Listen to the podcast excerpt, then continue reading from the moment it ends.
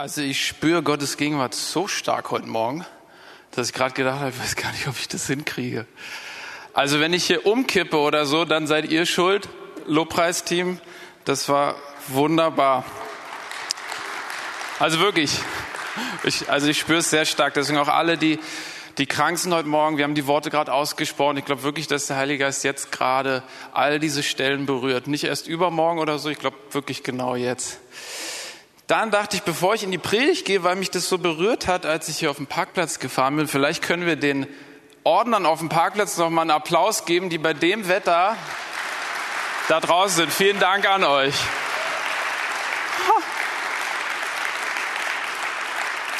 Es ist echt kalt draußen. Ja, ich gehe direkt in die Predigt rein, um der Zeit willen. Für mich ist gerade so eine Phase, eine längere Phase schon, wo ich so begeistert davon bin, wie kraftvoll es ist, wenn man Wahrheit glaubt. Also profan das klingt, aber wenn man einfach Wahrheit glaubt. Ich habe in den letzten zwei Jahren, glaube ich, so sehr wie noch nie erlebt in meinem Leben, wie kraftvoll es ist, wenn die Wahrheiten der Schrift ich einfach glaube, sie für voll nehme und wirklich erwarte, dass etwas passiert und dass teilweise innerhalb von Sekunden sich Umstände, Zustände geändert haben. Und ich dachte, das gibt's doch gar nicht. Das ist was, was, was man irgendwie weiß eigentlich, aber wenn man es dann erlebt, wie schnell Dinge sich ändern können und unspektakulär, ist man doch immer wieder erstaunt. Und darüber möchte ich heute auch ein bisschen sprechen. Wir sind weiterhin in dieser Serie drin, das bin ich. Heute ist der Titel, heißt so viel wie ganz wie der Vater. Also wie wenn jemand auf dich zukommt, dich anschaut und sagt, hey, ganz wie der Vater. Ausrufezeichen. Und das ist die Wahrheit. Auch heute Morgen, äh, über die ich sprechen möchte, dass wir Kinder Gottes sind und so ein bisschen damit verbunden auch die Frage, was bedeutet das für uns? Was, was kann das für einen Output haben in unserem alltäglichen Leben? Und ich habe so in der Vorbereitung kam mir so dieses Bild, so ein bisschen, so wie so ein, könnte man verfilmen. Stell dir einfach mal vor, dein Arbeitskollege kommt auf dich zu oder dein Kommilitone oder Mitschüler, wer auch immer, und sagt dir so, ey, weißt du was? Das ist jetzt echt krass, aber ich bin ein Kind von Bill Gates. Und du sagst, was? Echt? Ich kenne dich doch. Wir sind zusammen zur Schule gegangen. Ja, die haben das herausgefunden. Vaterschaftstest gemacht und alles. Ich, ich bin mit dem verwandt. Und, und ich habe jetzt schon einen Flug gebucht. Ich werde nach Amerika fliegen. Ich habe meinen Job hier gekündigt und werde jetzt Bill Gates kennenlernen, mein, meinen eigentlichen Vater. Und ich bin voll aufgeregt und bin mal gespannt, was da so alles passieren wird. Ja, es klingt jetzt ein bisschen lustig, aber stell dir mal vor, du hättest so ein Gespräch mit jemandem, da wäre für dich sofort klar, dass das Leben dieses Menschen sich jetzt schlagartig ändern wird. Aufgrund dieser Wahrheit, aufgrund dieser Offenbarung. Dieser Mensch hat jetzt Zugang zu gefühlt unendlich viel Geld, Einfluss, unendlich viele Möglichkeiten. Dieser Mensch kann auf einmal Dinge tun, die er vorher nie hätte tun können, weil das Geld nicht da war, die Möglichkeiten nicht da waren. Und wir wären beeindruckt, wir wären super aufgeregt und würden sagen, ey, das ist ja unglaublich, ey, herzlichen Glückwunsch, dass du das Kind von Bill Gates bist. Wow. Und wir sind Kinder Gottes.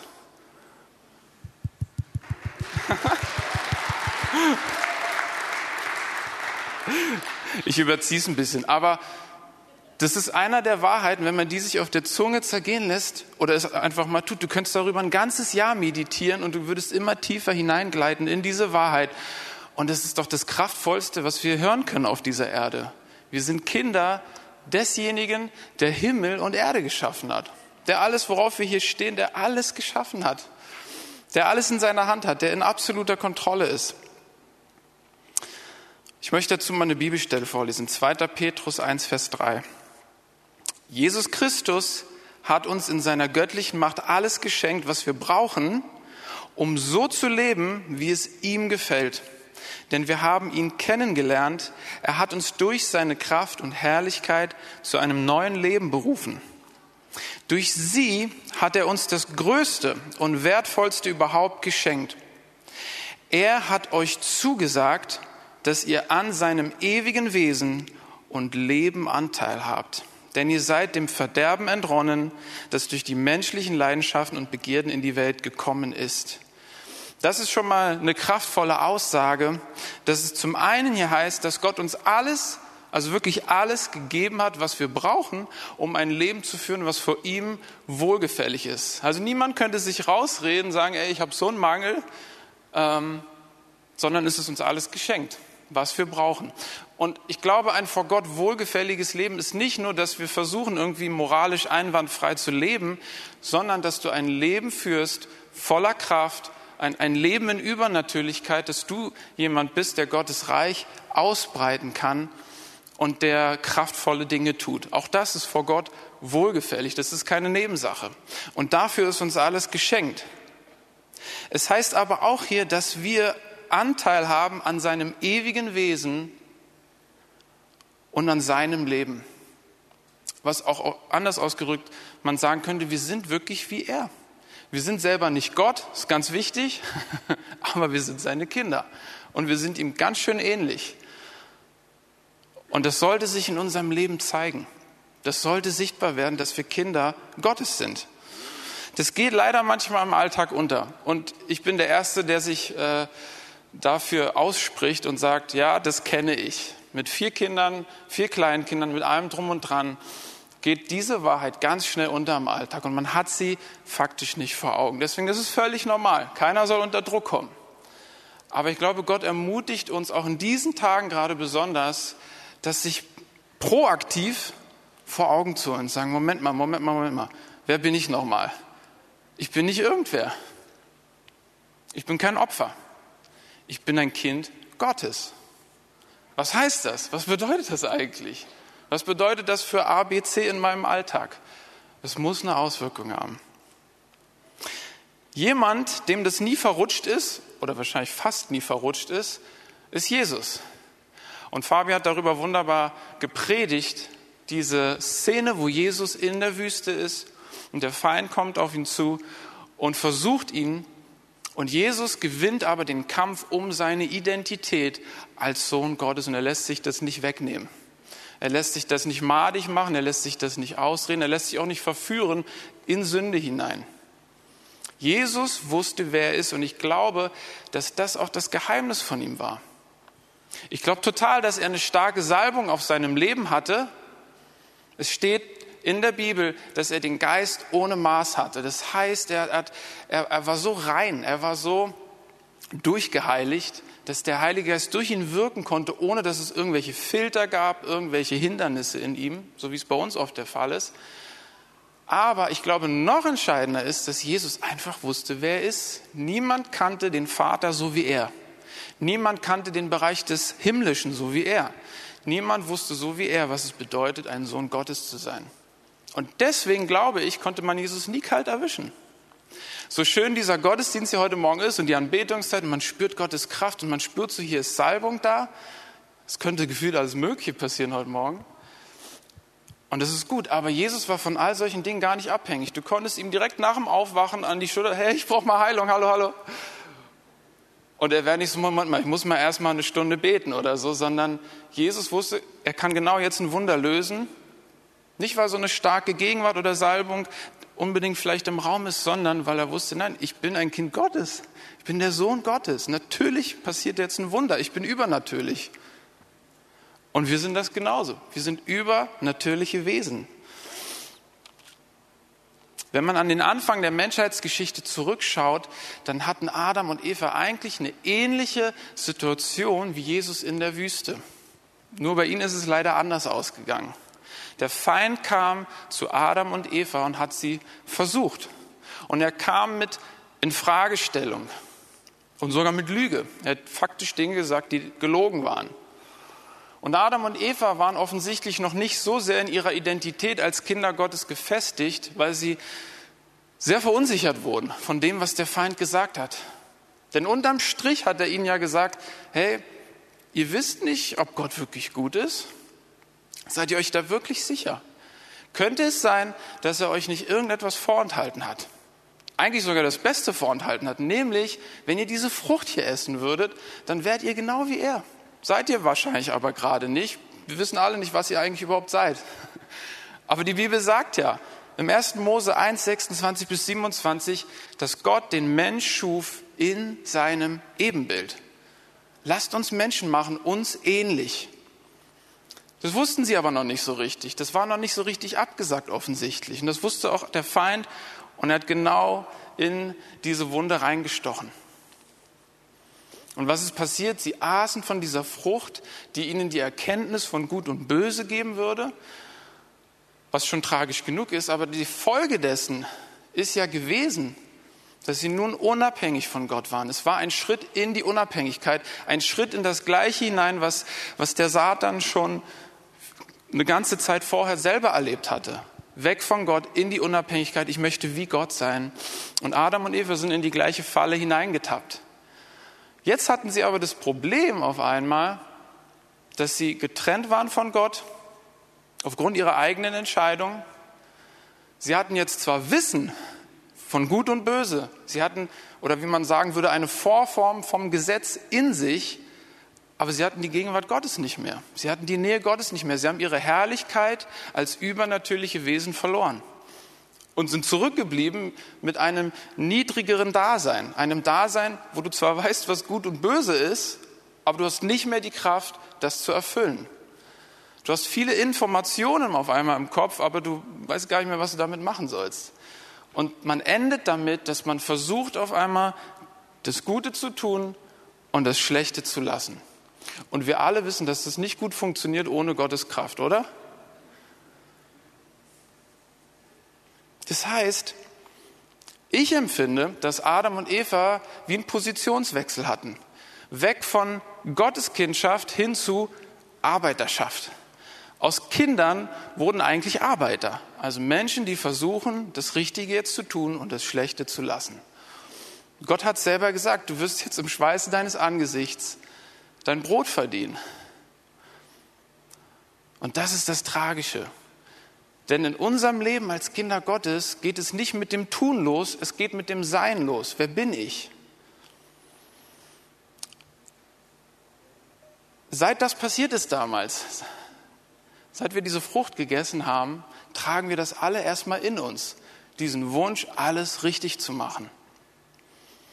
Das Richtige zu tun. Und Gott möchte uns helfen und uns umerziehen in diesen Zustand zurück, den wir vor der Frucht hatten. Kinder Gottes, die in der Gegenwart des Vaters leben, die in Garten Eden leben, in einem Garten, wo alles da ist. Alles an zu essen ist da, äh, Nähe Gottes, Schutz Gottes. Also dieser Garten war die Wonne, es war wunderbar, es war herrlich. Und in diesem Umfeld sollten Adam und Eva sowieso lernen, was gut und böse ist. Sozusagen nebenbei, sie hätten es gar nicht mitbekommen. Es wäre einfach passiert als Nebenprodukt und nicht durch eine Abkürzung, indem sie eine Frucht essen unabhängig vom Vater. Ich möchte dazu eine Bibelstelle vorlesen. Galater 4, 4 bis 7.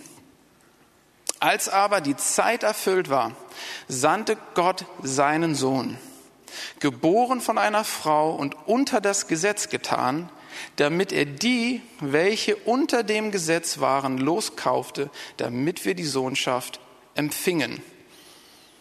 Das ist der Zustand vor der Frucht. Jesus ist gekommen, uns von diesem Gesetz loszukaufen, von diesem Tun loszukaufen und zurückzubringen ins Sein. Weil ihr nun Söhne seid, hat Gott den Geist seines Sohnes in eure Herzen gesandt, der ruft, aber Vater. Und hier kommt's. So bist du nun also nicht mehr Knecht oder Arbeiter, sondern Sohn oder Tochter. Wenn aber Sohn oder Tochter, dann auch Erbe Gottes durch Christus. Also hier haben wir es nochmal schwarz auf weiß. Und wie gesagt, das heißt nicht, dass wir nichts tun, dass wir nicht arbeiten würden, dass wir nicht Dinge tun. Gott ist ein Gott, der es liebt, Dinge zu schaffen und zu kreieren. Und wir als seine Kinder sind genauso. Wir haben in uns einen Wunsch, etwas ins Leben zu rufen, etwas zu schaffen. Also es geht hier nicht um Faulheit. Es geht aber um die Haltung, die ich habe. Es geht darum, wo starte ich denn eigentlich? Starte ich im Tun oder starte ich im Sein? Darum geht es hier. Und mich bewegt es einfach so, weil ich kenne das aus meinem Leben, vielleicht kennst du das aus deinem Leben. Und interessanterweise auch, glaube ich, wir, die wir hier in einer Gemeinde sind, die sich sehr ausstreckt nach dem Wirken des Heiligen Geistes, dass Gottes Gegenwart stärker kommt, dass Gottes Kraft hier ist, was total gut und wichtig ist. Aber ich glaube, auch wir, die wir manchmal gar nicht vermuten würden, dass wir dieses Problem haben könnten, haben es vielleicht manchmal mehr als andere. Dass wir, die uns so sehen nach Erweckung, manchmal ohne es zu merken, auch eigentlich an Gott herantreten und fragen, was ist die Formel? Sag mir A, B, C. Was sind die fünf Schritte in die Herrlichkeit hinein? Was muss ich tun? Von wem sollte ich mir die Hände auflegen lassen? Wann kommt, wann fängt es an, richtig zu scheppern? Zu wem muss ich gehen? Was muss ich tun? Es dreht sich ganz viel ums Tun und Gott möchte uns aber ins Sein hineinbringen. Soll ich morgens zwei Stunden Lobpreis machen oder nur eine? Sollte ich drei Stunden in Zungen reden, damit der Durchbruch kommt? Bitte versteht mich richtig ich, ich negiere diese Sachen nicht. Ist total entscheidend. Es sind alles wichtige Sachen. Aber es ist die Frage, wo starten wir? Können wir miteinander fühlen, dass wir Söhne und Töchter Gottes sind? Also spüren wir, dass wir erstmal, bevor es darum geht, irgendetwas zu tun, unglaublich geliebt sind. So wie Kavi das letzten Sonntag schön gesagt hat, dass wir geliebte Kinder Gottes sind. Und das bevor es darum geht, wie kriege ich jetzt meinen finanziellen Durchbruch endlich, die Frage ist, kannst du glauben, dass der Vater im Himmel es liebt, dich zu versorgen? Dass es liebt, dir Geld zu geben, Finanzen zu geben, dass es liebt, dir Gesundheit zu geben, auch noch an einem Punkt, wo du vielleicht noch gar nicht genug Glauben hast, wo du gar nicht weißt, wie, wie funktioniert denn das mit Saat und Ernte eigentlich, sondern dass er einfach, ey, du bist mein Kind, Natürlich versorge ich dich. Bedien dich am Kühlschrank. Du musst nicht erstmal niederknien. Du musst nicht erstmal das geistliche Sudoku lösen. Du bist mein Kind. Und ich glaube, oft spüren wir das gar nicht, sondern wir sind ganz schnell bei, was muss ich machen? Wie war das nochmal? Ich habe doch das Buch letztens über Finanzen gelesen. A, B, C hin. So. Aber ich glaube, das ist was, was als, als zweiter Schritt kommt. Ich glaube, die entscheidende Übung ist, kannst du spüren, dass du ein Kind bist, dass du übernatürlich bist, dass du ausgestattet bist mit Dingen, bevor du überhaupt große geistliche Zusammenhänge verstanden hast. Du bist ein geliebtes Kind Gottes. Ich möchte in äh, ein, zwei Beispiele reingehen aus meinem eigenen Leben. Ist noch gar nicht so lange her. Bei mir war es so, dass ich ähm, vor zehn Jahren, also das ist lange her, vor zehn Jahren bin ich so ins Thema Heilung hineingekommen. Und es war damals so, dass ich das bei anderen gesehen hatte. Ich hatte gesehen, wie die auf der Straße waren, so am Alexanderplatz und ähm, am Brandenburger Tor und haben für Menschen gebetet. Und es hat funktioniert, die wurden da geheilt, reihenweise. Und ich war da noch gar nicht so drin in all dem und habe das aber gesehen und war beeindruckt. Und irgendwie hat es bei mir Klick gemacht. Ich habe gesehen, das funktioniert. Wow, und habe dann selber angefangen, für Leute zu beten und es sind viele Heilungen geschehen. Und dann, wie es dann manchmal aber so ist, kam eine Phase, wo nicht viele geheilt wurden. Und ich wurde völlig unsicher. Ey, so so wie, so wie irgendwie der Schraubenzieher funktioniert nicht mehr. Was ist denn los? Mein Werkzeug funktioniert nicht mehr. Und ich wurde unsicher und dann ist dieses ganze Thema Heilung so ein bisschen versandet über Jahre. Ich habe das dann nicht mehr so angewandt, nicht mehr so gesucht und bin jetzt in der Phase seit zwei Jahren, wo Gott das wieder so lebendig macht, aber auf eine andere Art und Weise, indem er mir hilft zu, zu sehen, hey, du bist mein Kind. Du sollst Wunder erleben, du sollst diese Dinge erleben, du sollst erleben, wenn du für jemanden betest, dass er geheilt wird und nicht, weil du das richtige Buch in erster Linie gelesen hast, weil du weißt, wie Bill Johnson für Heilung betet und du das nachmachst oder so, sondern weil du weißt, du bist mein Kind. Heilungskraft ist in dir durch den Heiligen Geist. Das ist erstmal das Entscheidende. Und ich hatte eine Situation, wo mitten in der Nacht unser Kleinster, äh, der Amos, fing an zu schreien. Es war halb eins in der Nacht. Und ich bin hoch in sein Zimmer und laut und geschrien. Und er ist halt noch klein, er kann sich noch nicht so artikulieren. Und war nicht klar, was ist denn jetzt los? Aber er hat unglaublich Schmerzen irgendwie im Bein anscheinend gehabt. Und ich, ich kniete dann so vor ihm und, und habe gemerkt, okay, ich werde auf jeden Fall beten, äh, das mache ich. Aber habe auch gemerkt, auf einmal war ich so kompliziert innerlich. Und warum ich kompliziert war, war, weil ich den Abend äh, anders verbracht hatte, als ich eigentlich wollte. Ich wollte eigentlich Zeit mit Gott verbringen. Und das ist eine gute Sache. Habe aber einen Film geguckt. Auch noch einen total dummen Film. Vielleicht kennst du das, dass du dann, du, du machst das so, du wollt, ich wollte nur ein bisschen mal reingucken und dann habe ich doch den ganzen Film geguckt, der Abend war um und ich fühlte mich doch so ein bisschen schlecht. Dann schreit der Kleine, ich knie vor ihm und dann, ihr kennt es, dieser innerliche Konflikt, dass du denkst, du durchdenkst das vielleicht gar nicht, aber was innerlich abläuft ist, warum sollte jetzt was Kraftvolles passieren? Ich habe die Zeit verplempert, ich habe nicht den Herrn gesucht, hätte ich machen sollen. So, und dann bin ich so kompliziert und merke, mm. und dann schob mir der Heilige Geist die entscheidende Wahrheit zu. Und ich spürte auf einmal innerlich, wie so eine Wahrheit so plupp aufploppte. Und es klang so wie, natürlich wird jetzt eine Heilung passieren. Du bist mein Kind. Diese Heilung wird jetzt nicht passieren in erster Linie, weil du alles richtig machst oder weil du vollkommen wärst oder moralisch einwandfrei, sondern in erster Linie, weil du mein Kind bist. Und den Amos habe ich übrigens auch lieb und möchte, dass es ihm gut geht. Und während ich das so durchdachte, kamen mir so die Tränen, weil ich so berührt auf einmal davon war und gespürt habe, wo ich noch ein paar Sekunden vorher innerlich war und gemerkt, ja, du hast total recht, natürlich. Und ich spürte, wie die Gegenwart im Raum zunahm. Ich spürte, wie Kraft auf einmal da war. Und ich, ich legte ihm die Hände auf und, und spürte, wie Kraft in, in Amos hineinfuhr. Und die Schmerzen hörten auf. Er hörte auf zu heulen. Und ich saß dann und war so, wow, krass. Genau das ist es. Wäre ich nicht auf diesen Trichter gekommen, auf diese Wahrheit, ich weiß nicht, ob da was passiert wäre. Aber nicht, weil die Heilung nicht da gewesen wäre, nicht, weil Gott nicht da gewesen wäre, sondern weil ich kompliziert das gemacht habe, weil ich denke, ich müsste noch irgendetwas Bestimmtes tun. Der Chris Gore, das ist der äh, Leiter der Healing Rooms in der Bethel Church, der hat was Ähnliches erlebt, das hatte mich sehr inspiriert. Der saß im Flugzeug neben einer Frau und diese Frau hatte offensichtlich total Schmerzen. Und er saß dann da und irgendwie war er selber in so einer Phase, wo er gemerkt hat, er wurde komplizierter. Und das ist ein Mann, der so viel an Heilung erlebt hat, das kann man sich gar nicht vorstellen. Und er saß dann da und hat gemerkt, dass er kompliziert wurde und, und irgendwie so, wie, wie bete ich denn jetzt, wie mache ich denn das jetzt genau? Und dann hat er auch gesagt, nee, halt, stopp, stopp, stopp, stopp. Ich bin ein Kind Gottes. Und was ich jetzt machen werde, ist, ich werde ihr einfach Hände auflegen und werde gar nicht beten.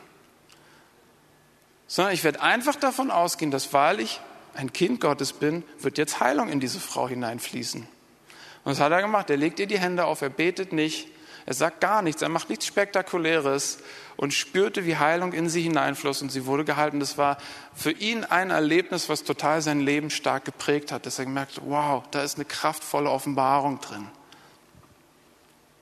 Jetzt muss ich auch mal auf die Zeit gucken. Okay. Oh, ich hätte noch ein paar andere Beispiele. Ich will nur noch das eine nehmen. Ihr könnt gerne auf die Bühne schon mal kommen, liebe Band. Ich habe es in meiner letzten Predigt ein bisschen angedeutet. Ich bin jemand, ich habe Jahre erlebt in meinem Leben voll von Panikattacken und äh, Depressionen und allem drum und dran. Das ging über viele, viele Jahre. Und für jemand, wenn du jemand bist, der unter Panikattacken leidet, du kennst das. Wenn so eine Attacke kommt, die geht so tief und du kommst manchmal dann wochenlang in eine Phase, wo du wo gar keine Panik richtig ist, aber du hast schon alleine Angst, dass sie kommt. Also du lebst die ganze Zeit in einem Angstzustand. Es zieht einen langen Schwanz nach sich. Und was ich seit zwei Jahren ungefähr erlebe, weil ich das so ein bisschen trainiere, diese Wahrheit trainiere, wer ich bin, erlebe ich, dass manchmal in Sekunden, wenn irgendwie sowas angekrochen kommt, wenn der Feind an mich herantritt, mit Angst, mit Angstgedanken, dass ich merke, dass das Ding in Sekunden geklärt ist. Und einfach nur, weil ich ihm sage, wer ich bin. Ich, ich, habe dann immer so lustige Dialoge mit dem Feind. Ich sage immer, hey, du hast schon wieder an die falsche Tür geklopft.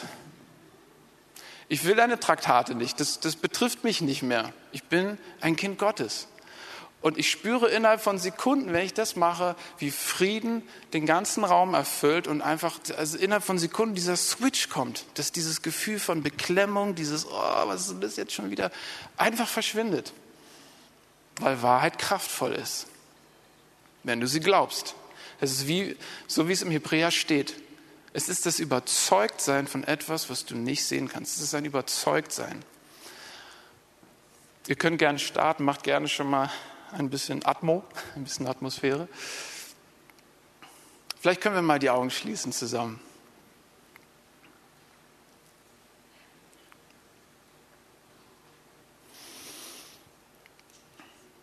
Lass uns das mal kurz meditieren, wer wir eigentlich sind.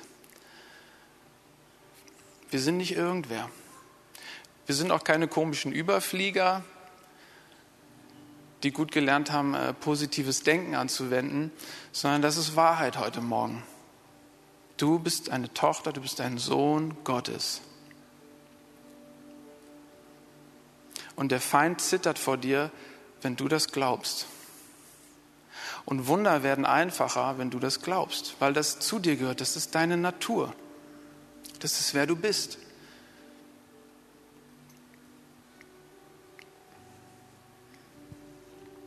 Heiliger Geist, ich bitte dich, dass du uns berührst jetzt. Du bist der, der uns Gottes Kindschaft vermittelt. So sagt das Wort. Und ich bitte dich, dass du uns hier und auch, auch jedem, der über dem Stream zuguckt, jetzt berührst und dass du diese Wahrheit tief an unser Herz hineinschiebst. So tief hineinschiebst, dass der Feind sie nicht mehr rausholen kann. Und dass sie Wurzeln schlägt.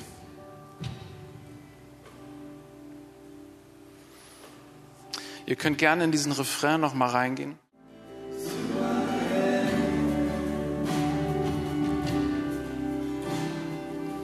Das ist das, was wir sind.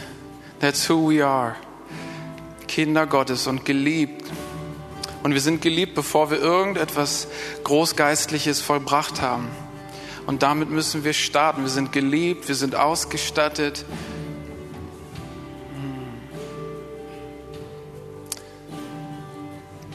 Danke, Heiliger Geist, dass du jetzt anrührst.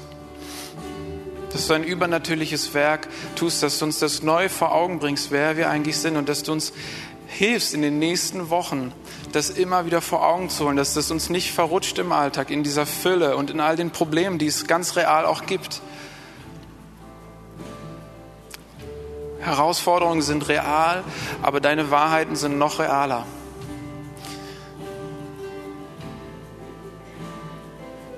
Lass dich wirklich berühren jetzt, dem der Heilige Geist möchte das tun. Und ich möchte dich ermutigen, in den nächsten Tagen einfach mal zu schauen, wo sind Momente in deinem Leben, die immer wiederkehren, wo du in etwas hineinsingst oder wo du ähm, dich verläufst innerlich, weil du vergessen hast, wer du bist eigentlich. Danke, Heiliger Geist, für deine Hilfe in alledem. Amen.